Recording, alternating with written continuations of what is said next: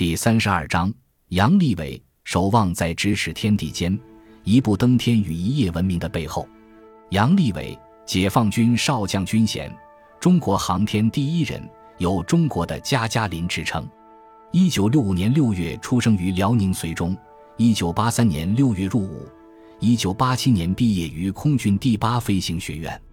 历任空军航空兵某师飞行员、中队长，中国人民解放军航天员大队航天员，中国航天员科研训练中心副主任，中国载人航天工程办公室主任，中国载人航天工程副总设计师，国际宇航科学院院士，系中共十七届中央候补委员，十三届全国政协委员，被评为十四届中国十大杰出青年。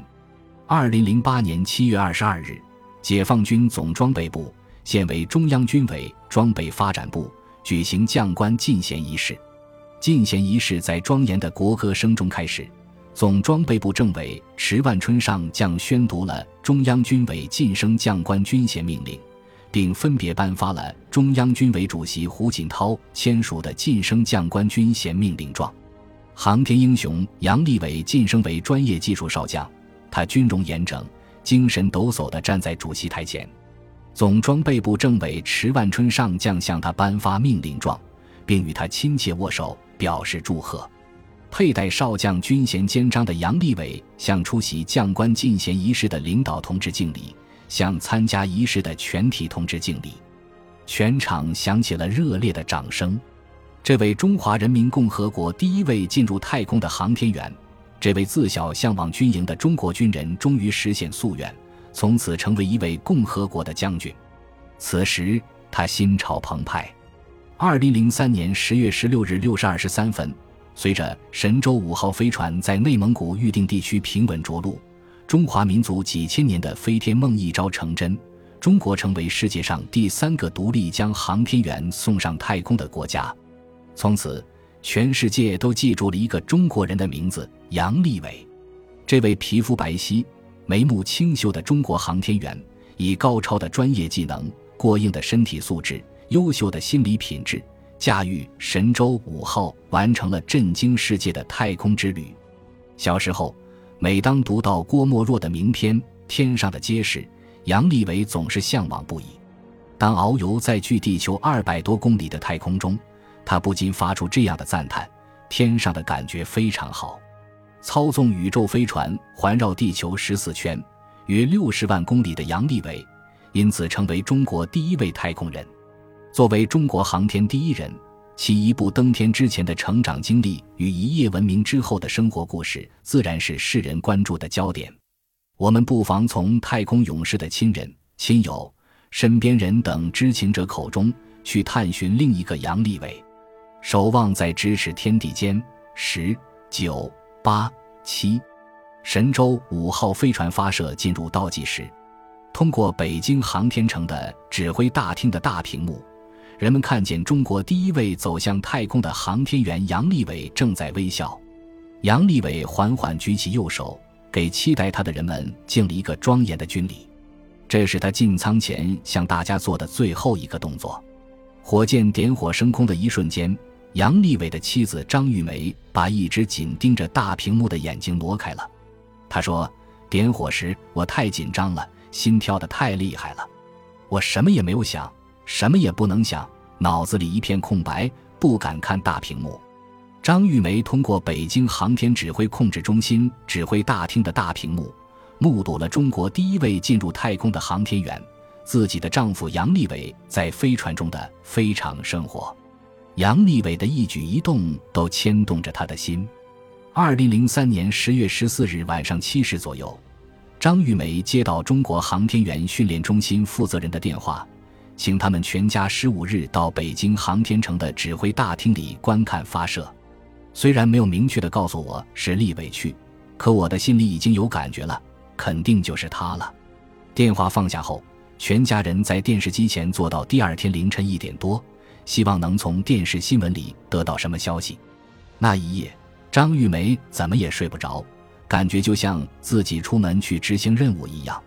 儿子倒没有什么特别，只是知道爸爸到很远的地方出差去了。张玉梅说：“自从十月十二日航天员梯队出发去甘肃酒泉发射场，家乡的亲属、丈夫的战友、同学从媒体中得知飞船即将发射的消息，便从四面八方打来电话，表达关切和问候。丈夫走后，虽然家中的生活一切照旧，但在看似平静的背后，却有一种无形的焦急和牵挂。张玉梅说：“因为生怕错过亲人抽空打来的电话。”家中一直都有人留守，她也不敢主动给丈夫打电话，害怕影响她的工作和休息。看着火箭直冲云霄，张玉梅全家一直盯着大屏幕。当整流罩脱落，飞船的舷窗露了出来，杨利伟可以看见外面的景色时，全家都舒了一口气。屏幕上，杨利伟显得很镇定。开始失重后，他在飞行手册上写了一行字：“我可以飘起来了。”张玉梅和杨利伟的父母看到后笑了。十月十五日九时二十分，神舟五号飞船准确进入预定轨道，顿时，指挥大厅里响起雷鸣般的掌声。指挥大厅大屏幕蔚蓝色的背景上，相互交织而又排列有序的飞船飞行曲线，犹如一幅色彩斑斓的优美画卷，真实而又形象地展现在人们面前。这一刻，张玉梅心随船飞。在北京航天指挥控制中心技术人员的精心指挥和准确控制下，神舟五号飞船仿佛矫健的雄鹰，在太空中尽情的飞翔。儿行千里母担忧，更何况可能要到太空去出一次远差。当儿子告诉自己选上航天员头三名，杨利伟的母亲说：“担心是难免的。”但儿子自信和镇定的表现，让母亲放心了许多。在指挥控制中心的大屏幕上，母亲看到儿子身穿航天服，在飞船里半坐半躺，不时在本子上写写画画。九点半左右，当地面控制中心询问他在飞船上的状态时，杨利伟大声回答：“自我感觉良好，一派镇定自若。”谈起这些，杨利伟的母亲说：“我们为他感到骄傲。自飞船入轨的那一刻起。”作为飞行控制神经中枢的北京航天指挥控制中心，一直处于紧张忙碌之中。张玉梅一直在等待机会和太空中的杨利伟通电话。她不停地问自己，究竟该跟丈夫说什么呢？说的不好，怕影响他的工作，怕影响他的情绪。不过，我最想问的还是他的感觉如何。十月十五日晚七点五十八分。神舟五号刚刚进入绕地第八圈的飞行，此时杨利伟右前方的舷窗一片明亮，正是白天。指挥人员告诉他：“这次跟你通话的是你的家人。”这时候，杨利伟的妻子、儿子和他的父母正坐在北京的航天指挥控制中心大厅里，从大屏幕上注视着他。杨利伟八岁的儿子杨宁康穿着一件天蓝色的夹克，十分显眼。张玉梅问候他说：“感觉好吗？感觉非常好。放心吧，在太空看地球是不是很美呀？景色非常美。我们看到你了，我们都为你感到骄傲。爸爸妈妈和孩子都来了，我们期待你归来。明天我们去机场接你，迎接你凯旋。谢谢你的支持和鼓励。或许是知道有很多人在旁听，杨利伟夫妇没说过多的贴心话。”不过，当儿子杨宁康稚嫩的声音响起来时，杨利伟的情绪显然愈加兴奋了。“爸爸，祝你一切顺利。”儿子说。“谢谢你好儿子。”杨利伟一直平静的脸庞现出笑意。话音未落，指挥控制中心大厅里就响起一片掌声。“爸爸，你吃饭了没有？你吃的是什么？”儿子接着问。“吃过了，我吃的是航天食品。”杨利伟耐心的回答：“你感觉航天食品怎么样？味道好极了。你看到什么了？”儿子又问。“我看到咱们美丽的家了，非常好。”指挥大厅内掌声一片。一直静静的坐在那里的杨利伟的父母露出了微笑。午夜，北京指挥控制中心灯火通明，静谧的太空中，已经用过餐的杨利伟进入熟睡状态。妻子张玉梅看到丈夫甜美的睡姿，脸上露出笑意。然而，神州大地此夜无眠。十月十六日，又是一个令全国人民无比激动、无比兴奋的日子，也必将是一个永远载入中华民族史册的日子。乘坐神舟五号飞船在太空遨游二十一小时的中国航天员杨利伟，披着绕地球十四周的征尘，准备从天外归来。清晨五时三十五分，飞船飞行第十四圈，大屏幕三维动画模拟显示，飞船轻轻地转了个身，总调度声音沉着冷静，返回制动开始。张玉梅的心提到了嗓子眼，飞船开始返回了。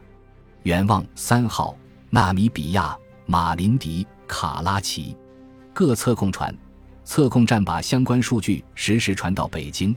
张玉梅看到计算机自动生成的轨道参数和落点计算值叠次变换。飞船进入中国境内，六时许，布设在新疆和田的活动测控站第一个发现，神舟五号正朝着祖国母亲的怀抱飞来，历史性的一刻终于到来了。在内蒙古的搜救队员迅速架起处置平台，熟练地打开舱门。在张玉梅期待的目光里，实现了中华民族千年飞天梦想的航天勇士杨利伟从返回舱中神采奕奕地探头出来。他把面罩向上一推，微笑着向迎接他回家的人们挥手致意。他说：“我为祖国感到骄傲。”一时间，掌声雷动，张玉梅激动地流下了热泪。上午九时，灿烂的阳光洒满了北京西郊机场，远处的西山苍茫如黛，在宽阔的停机坪上，站满了迎接中国首位航天勇士凯旋的人们。随着由远而近的飞机轰鸣声，一架波音七三七客机出现在人们的视野里。飞机平稳降落后，经过短暂的滑行，稳稳停靠在红地毯的一侧，在满满的期待中。张玉梅和儿子杨宁康看见杨利伟出现在机舱门口，身着蓝色训练服，看上去精神饱满，没有丝毫倦怠。在喧天的锣鼓声中，妻儿怀抱鲜花迎上前去。杨利伟一手将妻子拥在怀里，一手将儿子抱在胸前，脸上挂着幸福的笑容。感谢您的收听，喜欢别忘了订阅加关注，主页有更多精彩内容。